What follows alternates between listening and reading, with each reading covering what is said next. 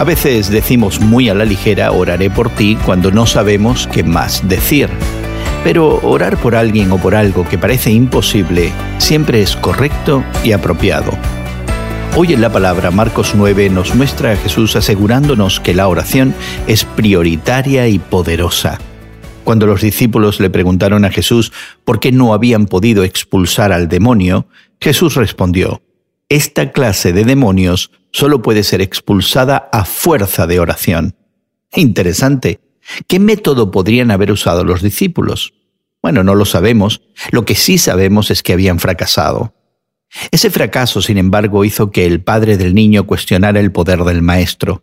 Jesús se quejó, Ah, generación incrédula, ¿hasta cuándo tendré que estar con ustedes? ¿Hasta cuándo tendré que soportarlos? Y esta queja ¿Fue dirigida al padre del niño, a los discípulos o a la curiosa multitud? Bueno, quizás fue para todos ellos. Y es que la fe es compatible con la acción, pero la acción en sí misma no es un sustituto adecuado de la fe. Lo que los discípulos trataron de hacer con el niño poseído lo hicieron con sus propias fuerzas y fracasaron rotunda y miserablemente. No queda duda, la oración debería ser nuestro primer recurso y no el último. ¿Y tú? ¿Te enfrentas a un problema que parece imposible de resolver?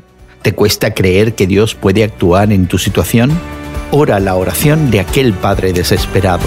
Creo, ayúdame en mi incredulidad.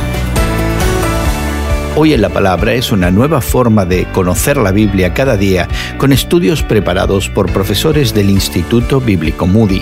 Más información en hoyenlapalabra.org.